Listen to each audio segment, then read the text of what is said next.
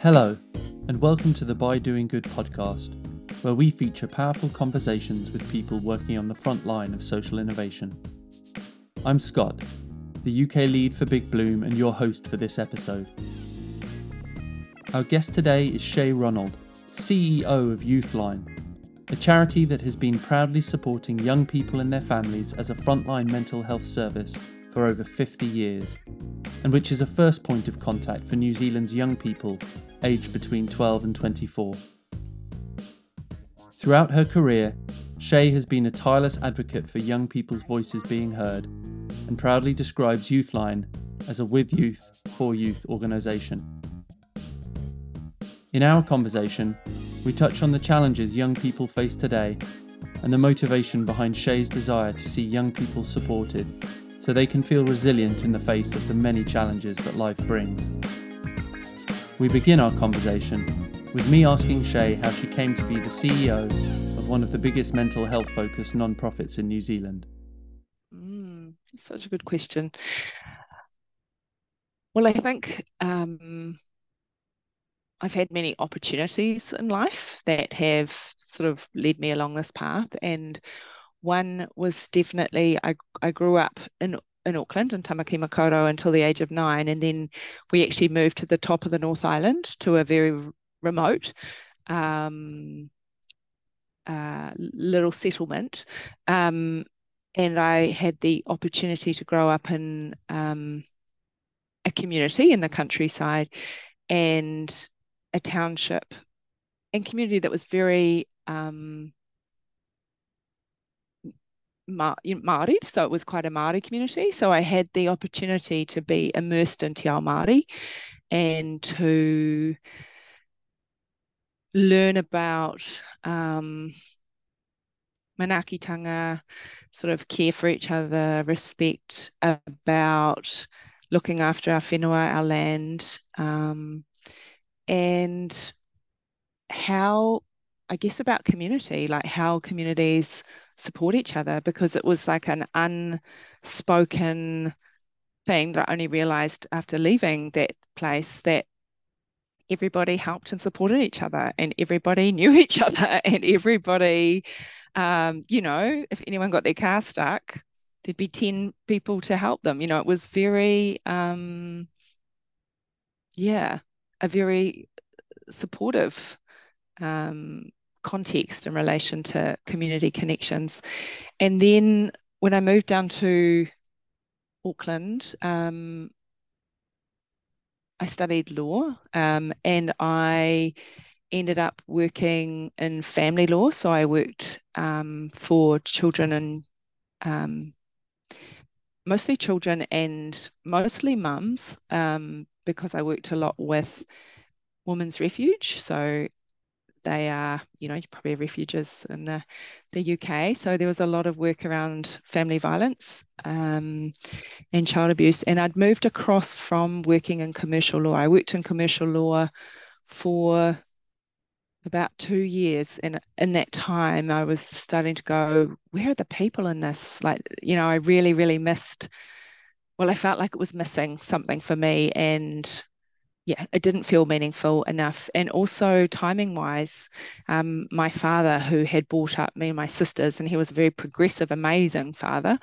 um, he passed away. So he um, died when I was 23. And I was absolutely devastated um, and heartbroken. And it kind of led me on the path of life is short, you know, what is important um, in this life and what is meaningful, you know. And so while it was incredibly sad and there was enormous grief, it was also an opportunity because it did move me into another life path, you know. Um, and because my dad and my family are really a, a family of change makers, they have um, you know, been really about social justice and equity. Um, you know that was I guess drummed into us from a from a young age. And they were also so my dad was a teacher and, and a lecturer at Teachers College. My mum is a teacher.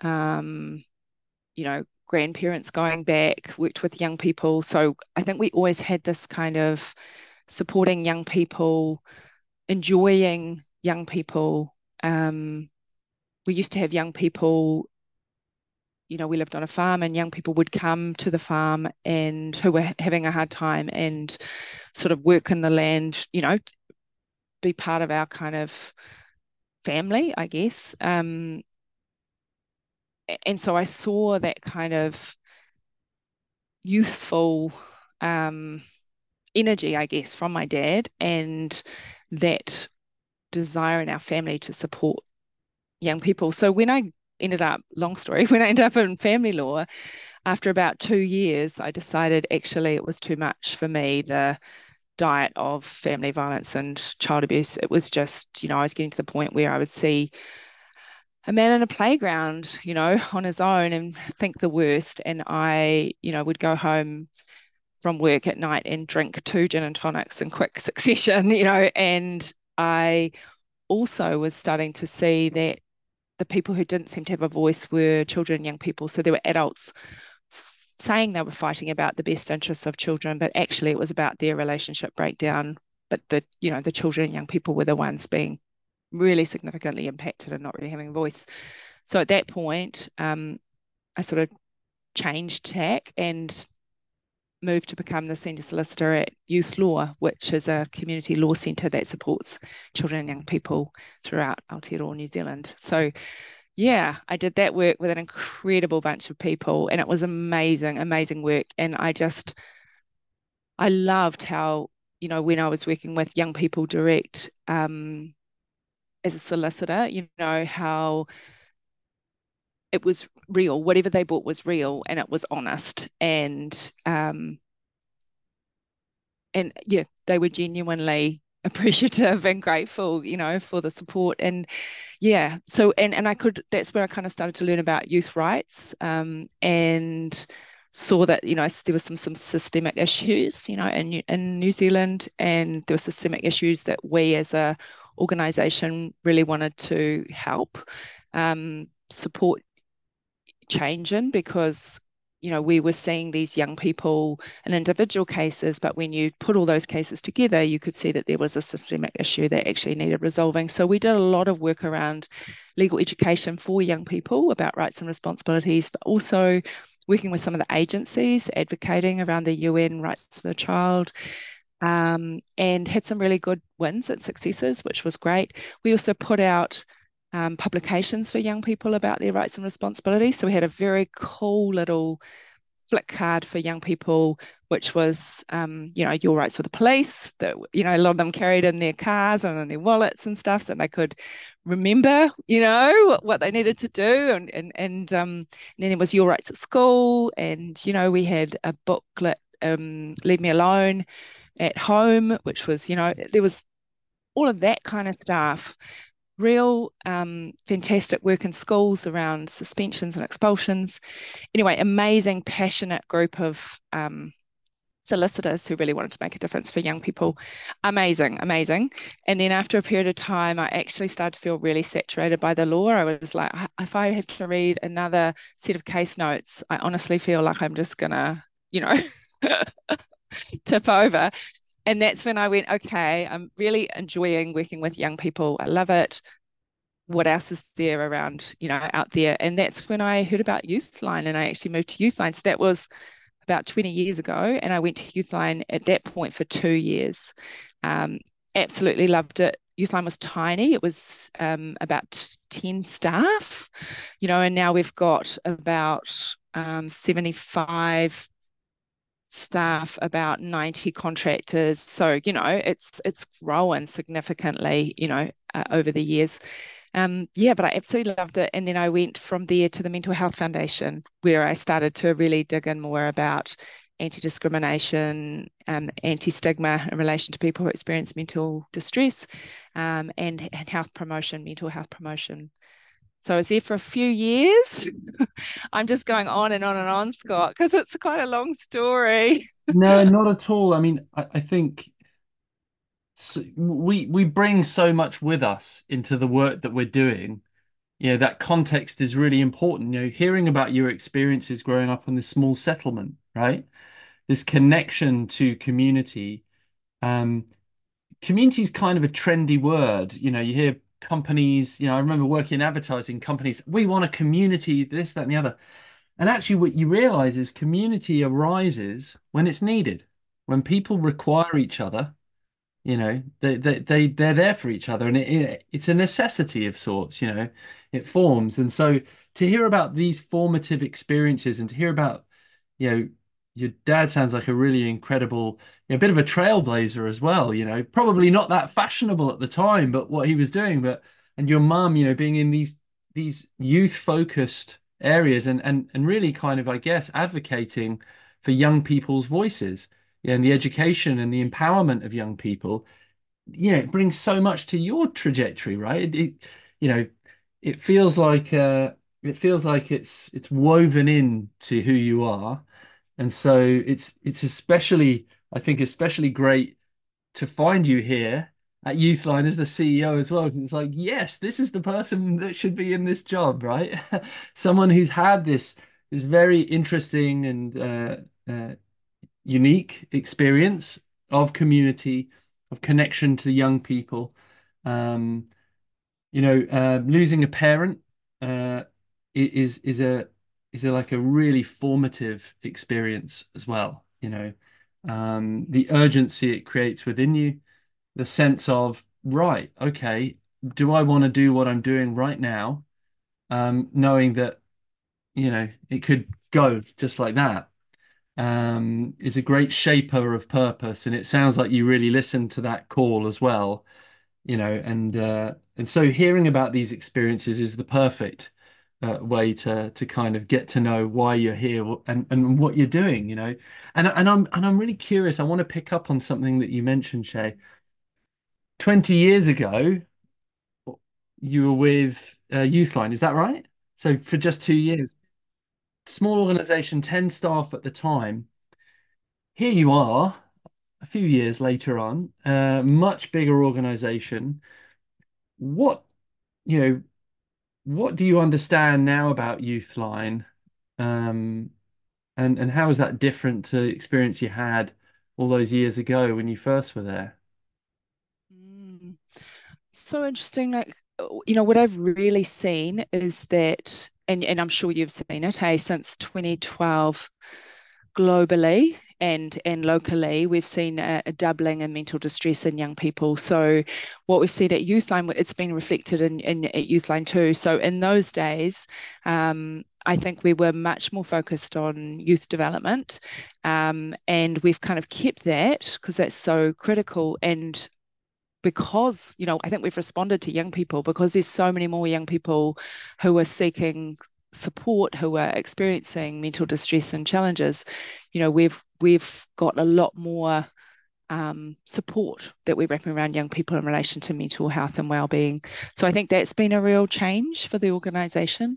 Um, I think, and I, I think it's great. Like as the as as the community has seen how important it is for us to support young people's mental health and, and well-being um, I think we've been able to attract more support.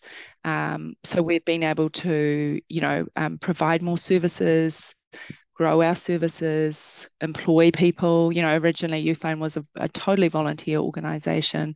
So um, yeah, I, I think I think that's one of the main challenges. I spoke to um, someone who used to be on the uh, Youthline helpline I think they said about 10 years ago, and they and they're they're still on it now, and they said the difference in the um, the things that young people are contacting us about and the level of crisis at times, you know, um, is like um, chalk and cheese. Like they said that it has changed so much. Um, what our amazing trained volunteers um, manage and, and support young people with over the helpline alongside our paid staff um, there's so much more risk that they're supporting young people with than than previously. So yeah, that's that's definitely been a big change. I was just going to say, Scott. So when I um, left and went to the Mental Health Foundation, that was incredible. From the Mental Health Foundation, I went to the Human Rights Commission. So that was amazing and really fantastic to kind of work in the human rights space, you know, fully and around supporting communities to understand the human rights and how they could use that to, you know, advocate for and improve their their well-being, including their community well-being. So there was some amazing, you know, work we were able to do in, in Aotearoa New Zealand, but also in some of the Pacifica and, and Pacific Islands. And um, there's some incredible opportunities there and and more work again on uh, children and youth rights. And, and it was kind of at the end of eight years there that again, it was a bit of a transition period. And I went traveling overseas. Um, and it was another reevaluation period. Things had changed in, in my life. And I was like, okay, now what's important?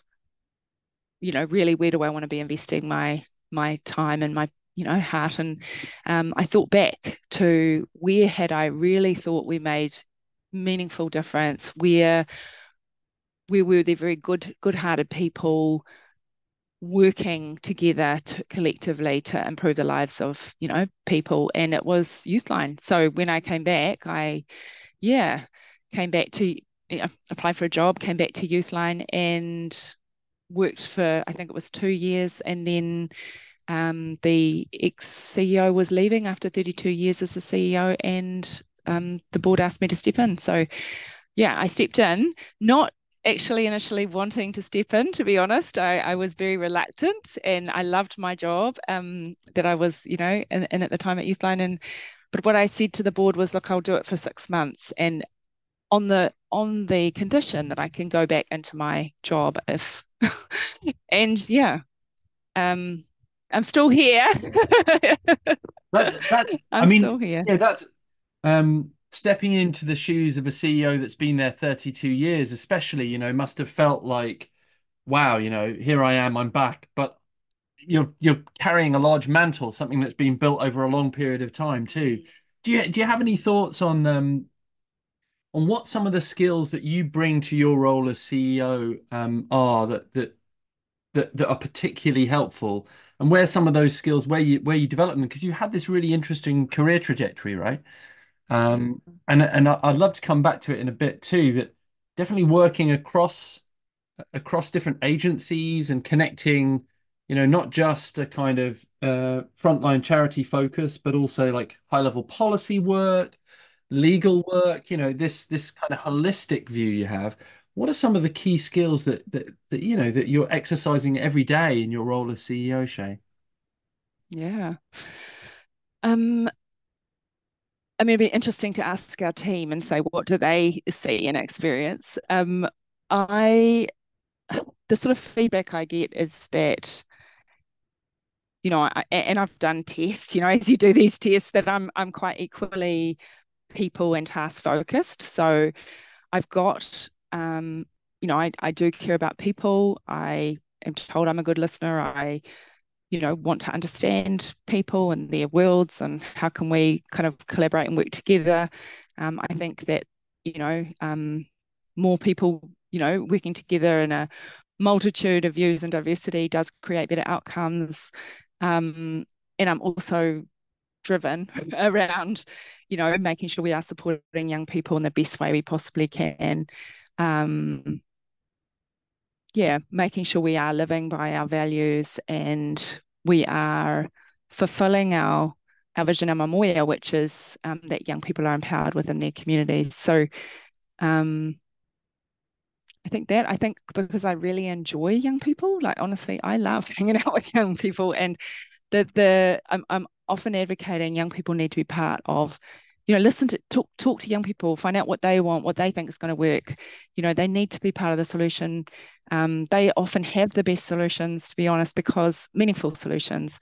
Um, and so often I see that things are very adult dominated and no one has thought to even ask or involve a young person or young people. So which I don't really get if if it's about if this thing is about young people. Um, and and that's one thing I'm really proud about of, of Youthline. We're a with youth for youth organisation. We were set up in 1970 by older young people who could see that young people weren't accessing support services for young people because and youth development services because they weren't youth friendly. So, you know, we're really proud that yeah, I think it's like 25% of our staff and volunteers are under 25 you know we have youth advisory a youth advisory committee we have youth advisory groups we have you know a lot of um, young people informing us and leading us and you know advising us and yeah shaping the services exactly.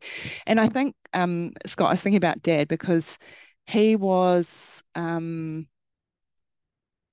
you know he was the one person i thought would always to was always going to be there in in this life. And so i was so bereft i guess that um, it really motivates me around making sure that young people have support because that is such a journey for young people to go through. Any any big life change any any you know grief any um I, I don't know as a young person you know you're still learning those tools and equipping yourself with the resources to you know support your resilience to you know support your mental health and well-being to understand how life works that we have all these ups and downs that it's you know it is about um, a shared human condition that we are all experiencing and you know working to kind of navigate those waves as best as we can you know? So I I, I do think that was quite instrumental and and I think that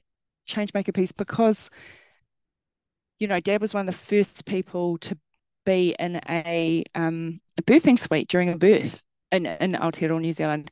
Yeah, he did his master's on um, how Te Reo Māori should be taught in schools. You know, at that point, you know, um, my mother was the first person in New Zealand to get a mortgage without a male guarantor. Like, uh, you know, it's wow. just, it's that kind of a yeah context, I guess, that, you know.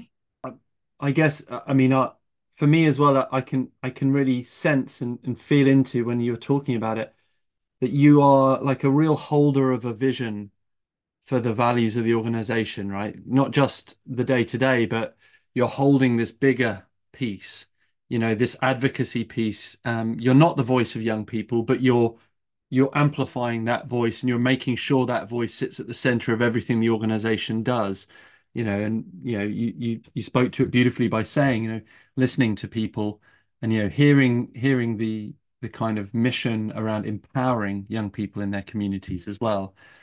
You know, being young and, and experiencing adverse conditions, you know, and often those conditions might be uh, with your key caregivers or surrounding like the people who you you have looked to to be your kind of pillars, the the things that you thought would always be there to support you, and when they're not there, it's an incredibly destabilizing experience. So, you know, to know that there's an organization that you can turn to, and you know, you won't be patronized, you won't be spoken down to, you won't be, you won't, you'll be heard actually as a young person is you know even in in in times that that are not so adverse to be heard as a young person is is a transformative thing for young people more generally.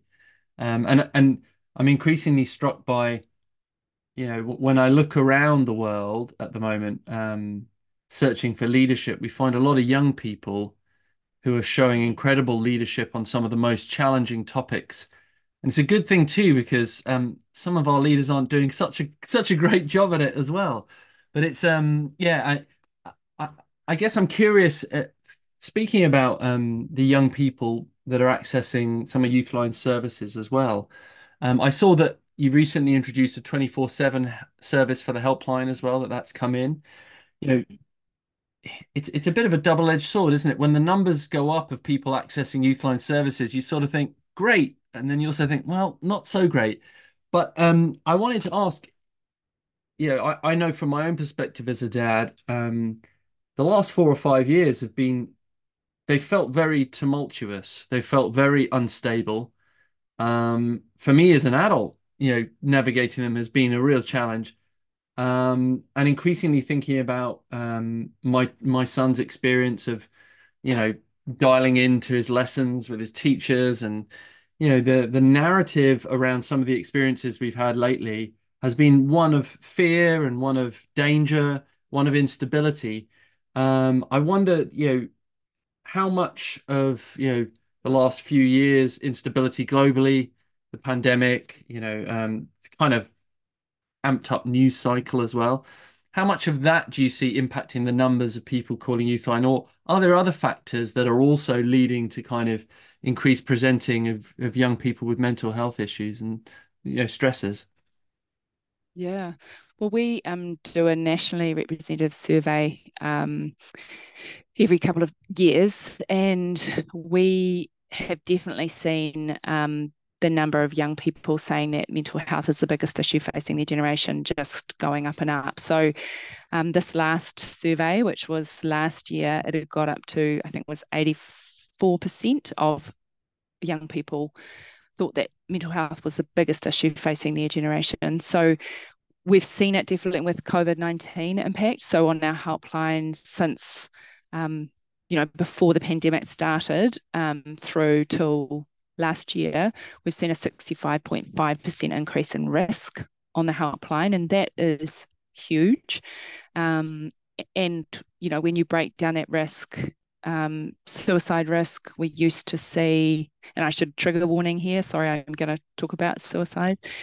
Um, and if you need support, please do reach out, anyone listening to this, for any support. Um, it's gone from you know texts from young people one in five texts being about suicide risk to one in three. So that that's a significant change. Um, the other risks that you know in relation to that 65.5% are self-harm um, and then um, risk you know um, we call it care protection risk. So it's young people who are at risk from families or um, partners. So um, the stress yeah. and pressure we, of of of family units as well you know is is knock-on effects to young people in their environment.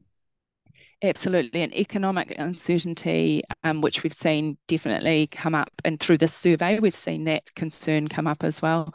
Um, the adverse weather events we have had here in in Aotearoa and concerns from young people in terms of eco anxiety and uncertain futures disruption you know, all of that I think has created a bit of a perfect storm. So we are seeing a lot more young people experiencing um, mental distress and you know anxiety and depression as part of it.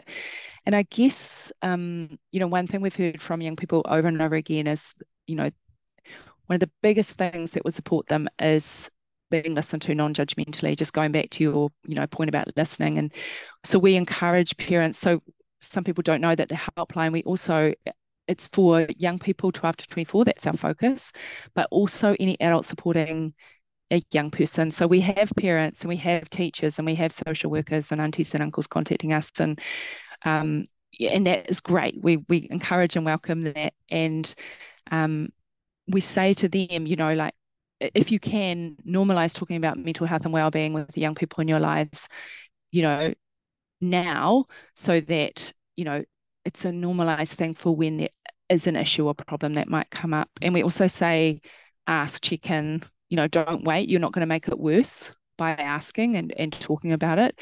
Um, it's really, really important um, if you have any concerns to talk about it. Mm. You know, yeah, like and, normalize it. We, you know, we ask young people it. and model it as yeah. well. In, in model it absolutely yeah, because yeah, that's powerful. parents are often experiencing their own levels of stress and anxiety and and I think you know I have I hold that within them. And children are very perceptive too you know they'll they'll yes. pick up on things as they go along. So airing it you know making it okay to talk about not being okay all the time. Yes absolutely. And and that thing you said before i mean i think it's fantastic that young people are reaching out. I, I think that um you know that is the best, you know, and and young people being able to talk to their immediate support systems, fantastic, and if not to any of the support services that exist, um, you know, I I I did the training myself and went on the helpline for six months a few years back because I just wanted to see, you know, um, you know how it is for our trained volunteers and our, our team on the helpline. And I was amazed and and um, touched by what young people trust us with in relation to what they're going on in their lives, what's going on in their lives, and um, and how many of them talked at the end of those calls or you know text con- conversations around how it just just to be able to talk through it, just to have that um, you know kind of strengths based um, approach, you know, very client centered from us, where, you know, it is about affirming young people's strengths. All young people have strengths, and and um, you know, what could they see in their lives that they could do? Who are the people in their lives who they could connect with? You know, just kind of how it changed something. And I suppose as adults too, like I think about that, like where do you really get seen and heard? Where, where do you really get listened to? And what a huge difference it makes to us as adults when we are really feeling seen, you know, we, we, we experience having a conversation with someone and they're right there with us, you know, and and and how that somehow changes something in us, you know. Um, so yeah, I, I, think it's it's gold. I think it's gold the the service that is offered, and yeah, I really appreciate all the amazing people who support us both in the service, but also the public. You know, it, it could not be happening without the support of the public. We have to fundraise. I don't know if you know this, Scott, but we have to fundraise two million dollars a year to keep the helpline going. Um, a lot of people think we have yeah, fully government funded. We get about a million dollars for the helpline, and then we have to fundraise the, the other two. So it's it's a big ask each year, you know, and that's one of the reasons I'm super excited about this upcoming hackathon. I gotta say. Yeah. so um, I'm really I'm really struck first of all by your um your decision to go to the helpline. You know, so you're the CEO, and then you're you know saying to yourself, right, okay, what's actually going on in our helpline? What's the experience like listening to these young people too? And I and I agree actually. I think um I can only imagine um you know let's say 20 years ago how few young people felt ready to reach out you know the the the the general stigma around mental health the lack of awareness even that mental health was a thing you could talk about um, or that there would be anybody who could try and interpret or listen to what you're experiencing i see it as a huge benefit these days that you know, it is much more in the public dialogue. We're much more aware. You hear, you know, the traditional idols of young people, sports people, and music um, um, stars talking about their mental health very openly, um, canceling tours to look after themselves, and and so it's really, really positive, and it's especially positive that not only there's a raised awareness about it, but there is this service available where they can call you know, and have these sorts of conversations, you know, that where they feel supported. I love the fact that it's, you know, strength based, as in, you know, we're not going to tell you what to go and do. We're going to speak to you and ask you what's going on in your life. What what support structures do you have? What skills and, and strengths do you have that you can use to support yourself and to get the kind of support that you need in that moment? So yeah, it's it it's an unfortunate positive um, it's sad to see the numbers going up, but then we live in a in a world that I think is is challenging for adults and young people alike. So it's no wonder in some regard. Changing tack slightly, but you know, you, you provided the perfect little uh, segue as well, Shae. The hackathon coming up. I, I'm I'm really curious. Um, what are your thoughts on the hackathon? You know, do you have uh, do you have any expectations? Have you got any you know any things that are running through your head in in, in approaching it? I understand it's um, the Warehouse Group that have chosen you as the non-profit beneficiary for this hackathon as well. Like, you know, it's yes, which is amazing. Thank you, Warehouse Group. yeah, I mean, I I always think, you know, obviously I'm slightly biased because you know I'm the UK country partner for Big Bloom, but um, it's just a very sensible model to bring together um, organizations who are looking to work more purposefully and to support you know great nonprofits and then to bring them together in this kind of way it's a win-win. We often describe it as such but it really is that way. So i'm really curious to hear about how you're feeling ahead of your hackathon. I think it's towards the end of february am i right yeah, the 28th of February. Um, and I, seriously, I'm super excited. I um, you know, we've been partners with the warehouse for I think 10 years. And um, I don't know if you know what the hackathon brief is. I don't know if I can talk about that. Yeah, well, I, I mean, I, I, think it's I think it's around funding, fundraising. Are we are we in the right sort of territory? Yes, yes. So generating creative um, fundraising ideas in relation that that organisations and individuals can get behind to help fill that $2 million funding gap each year for the helpline on an annual basis. So I'm, I'm excited because um, I think, you know, bringing together people and that sort of you know, I think it'll be a real buzz, but being able to um, bring together lots of people and their ideas and thinking and experiences and, you know, what would they be interested and engaged and inspired by, you know, um, but it's for a true cause. Like we absolutely have to do this, and we have to do this more because we've seen such an increase in demand and risk, but also a number of our funders, as for other charities in New Zealand, um, we've been advised by them that it's going to be a 40 to 50% reduction in our usual helpline funding. So, and we've already been seeing that um, over this past year, and we've been told to expect that for at least, at least the next one to two years. So, it is like a it's a, a challenging environment pain right point and yeah, yeah. Yeah. It is a real a real true issue. And, and that's one of the things i think we see that that that that you know because I, I I do quite a bit of like facilitation work within corporates and, and other organizations, and sometimes you are running through a sort of pseudo hackathon sort of scenario, but it's internal and maybe the stakes aren't really that high, and it's more like an exercise. Nonetheless, very helpful and really, you know, great to bring people together in this kind of way, a little bit more engaging and fun. But with the Big Bloom hackathons, one of the things that really stands out is, especially in the feedback uh, we receive, is how different it is when you're working on a live challenge, you know. And, you know, I, I've been a lead coach in, I don't know, 15, 20 hackathons over the years. And you know, I've used that phrase before. I've said to people as they're going off to do their prototyping, I've said, you know, the work you do in the next two, two to three hours changes lives. You know, and that's not an exaggeration. You know, if you if you really manage to harness the collective intelligence of the group in that team, and you bring, you know, you mentioned earlier the diversity of thinking, the diversity of experiences and perspectives, if you can harness those and bring them together in service of this challenge, you've got every chance of creating something that further down the line is going to transform the lives of, of real people. And, you know, for most of us, that's not something we get to do on a daily basis. So it's a tremendous buzz. And I also think it allows people to to unleash their creativity, to really open themselves up. And importantly, and we hear this a lot from nonprofit beneficiaries from the hackathons, it's also about raising awareness about the great work that you do.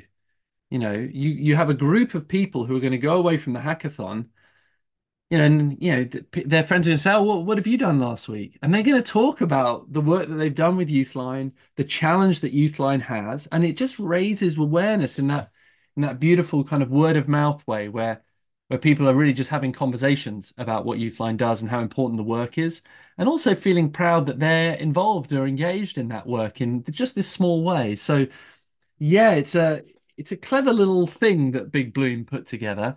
I'm really curious to see how it works out for you as well. I think um, I think more generally, what we tend to see is uh, it. it I, I had a chance to interview the CEO of um, Big Bloom a while ago, uh, and uh, I asked him about the values of the organization because I was curious. And uh, I was quite surprised actually when pretty much the first value, I think it was the first value he mentioned. And I've interviewed lots of different people um, about organizational values, this sort of thing in my coaching practice and in other environments.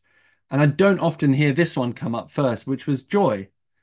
Um, and you know, it's it's it's quite rare to hear that listed as a value for an organization, but Big Bloom really does um, kind of try and generate a joyful uh, environment, which I think again is sometimes missing from the mix when we're thinking about being creative, when we're thinking about solving problems um, in ways that are unusual, that stand out, that gain attention, unreasonable amounts of attention.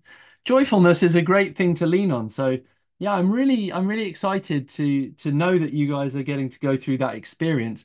And also for the participants, as I say, you know, it's a very different day at work uh, when you're going through a hackathon. Something that really stands out. And I know I've been working with a, a couple of organizations here on follow-up work coming off the back of hackathons, so incubation work and and you just see how um, the experience of the hackathon stays with people. You know, it really does.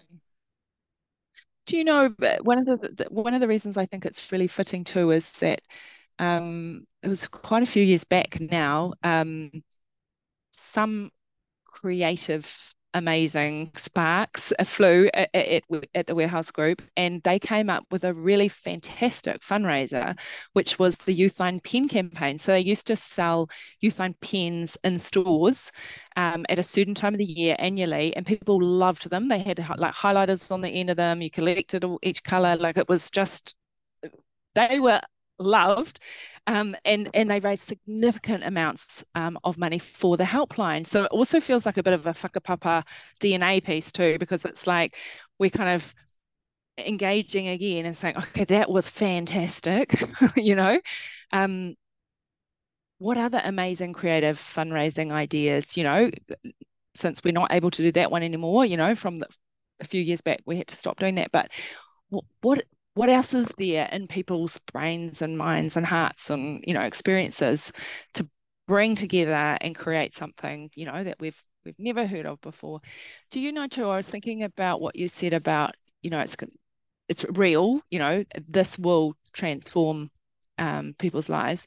It will actually save lives because we often are in the um, position um, and again trigger warning where um, young people are contacting us because they have attempted um, suicide.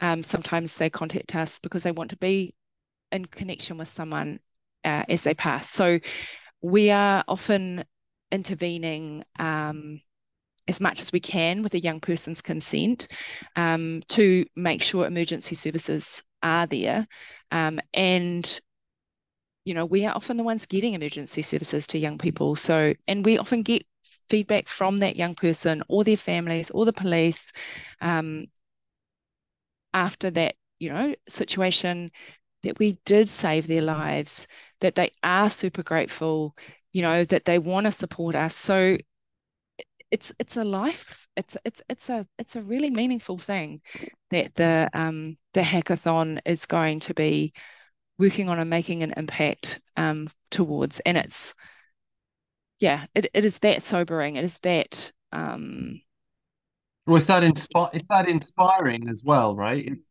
you know to to know that the work that you're doing that day could potentially have that impact and support the work that Youthline does to to to do that incredible work. I mean, yeah, it's it's a it's a different day at work, and it's the kind of day at work that you remember and that you talk to your friends about and you talk to other people about. Um, yeah, and it's uh, it's it's one of the it's one of the really great parts of um, of my job is getting to be involved in these things and getting to have these kinds of conversations as well. Like um, to hear about your experiences, the work that you're doing with Youthline, and also to to you know to hear some of the challenges that nonprofits face. Right, the real challenges, not everything's great. You know, not the press release that we're doing great, everything's fantastic you know, but just knowing that, you know, I think sometimes that's the story we don't hear too, is that some of our most valuable organizations who do work that is often not seen and really not understood. Like you said, often people just think, well, yeah, they're just fully government funded or something. You think, no, yeah, some of these organizations, they're not, you know, they're not super cashed up or that, you know, often it's a it's a complex and uh, unstable funding environment. You know, it's not necessary. It's not not often like a, you know, we sell X amount of products, we make X amount of profit. And these these organizations, you know, and, and I've spent a, quite a lot of time interviewing entrepreneurs and and social entrepreneurs as well. And, you know, often in the entrepreneurial world, you'll hear people talk about fail fast and often, you know, go big, you know, and these, you know, some of this stuff is is is great and powerful at motivating people to come up with unique and and brilliant ideas. And you know, there's lots to be said in in favor of some of those um, ideas. When you speak to social entrepreneurs, what you find is, um, in my experience, failure is, you know, you know, yes, of course we want to be innovative. Yes, of course we want to change things, drive things forward. But failure is not really an option because there are people relying on these services. And, you know, you can't go home and say, well, that didn't work out. I guess we'll just try something new. So this, you know, this is an incredibly pressurized environment, you know, where, as we just spoke about, lives are on the line. The livelihood and the well-being of beneficiaries is is not just another line on a balance sheet. Um, given what what what we're saying here, Shae, how do you support yourself as as an you know as somebody who's leading you know one of these organizations? I can imagine at times it does feel quite a pressured uh, role. You know, you've got significant money to bring in, the challenges of running a large team, lots of contractors too. How do you support yourself? What do you do to to kind of sustain yourself in this work? What a lovely question. Um, a few things. One is, um, you know, I, I do really think there's a lot to mindfulness, um, and I do do some mindfulness practice. Um, having good people, very good. I've got amazing, amazing, amazing mentors and amazing supports, um, and very good-hearted people who work in the organisation. Um, and volunteers. Like we we've kind of got a really good ecosystem um, that supports the supporters, I guess, um, of those young people. Um, the beach and, and water, you know, the land. That's where I sort of get nourishment and replenishment. I, um, I was talking about how, you know, for 23 years I've been going to the same place, um, camping, unplugged, um, near a beach in the in the far north, and how that is my ukaipo, that is my nourishing place, and you know, uh, connecting to nature, that kind of remembering the good. Um,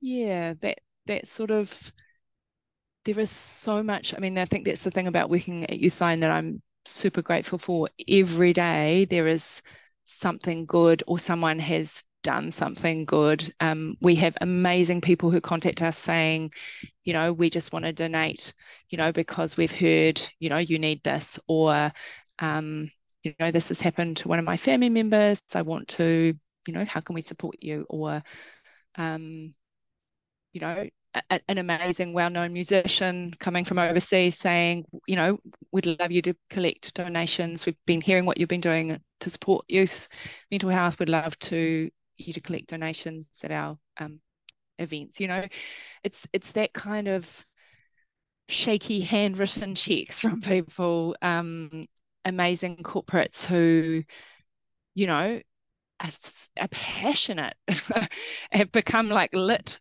with um, fire around supporting youth mental health and and Youthline. And you know I think having those people and those corporates and those supporters around us you know really does help us to stand strong and keep on um, pushing forward you know to ensure that every young person who needs support gets it.